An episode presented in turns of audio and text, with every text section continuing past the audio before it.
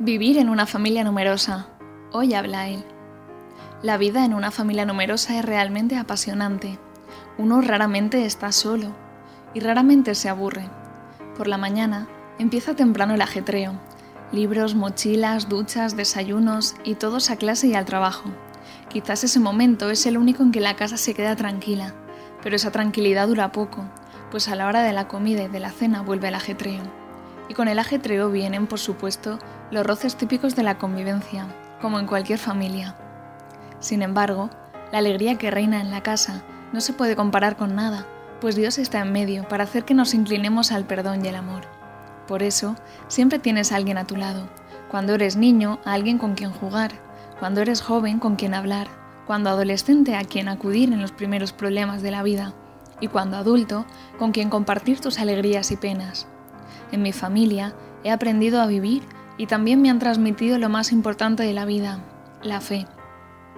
Por eso, debo dar gracias en primer lugar a Dios y luego a mis padres que se fiaron de Él, viviendo un matrimonio cristiano, con los hijos que Dios quería regalarles, creyéndose las palabras de la Escritura que dicen, La herencia de Yahvé son los hijos, su recompensa el fruto del vientre, como flechas en manos de un guerrero son los hijos de la juventud, feliz el varón que llena con ellos su aljaba.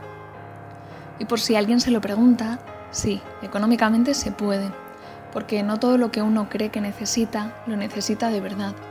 Y soy testigo de que nunca nos ha faltado nada que realmente necesitáramos. Sí, he podido estudiar. Y sí, mis hermanos se han podido casar e independizar, como en cualquier otra familia normal, porque Dios provee trabajo para mis padres. Pero mis padres no solo trabajan, también acuden a la iglesia, hacen viajes, comidas familiares, planes con los más pequeños, planes de pareja, y después de más de 25 años.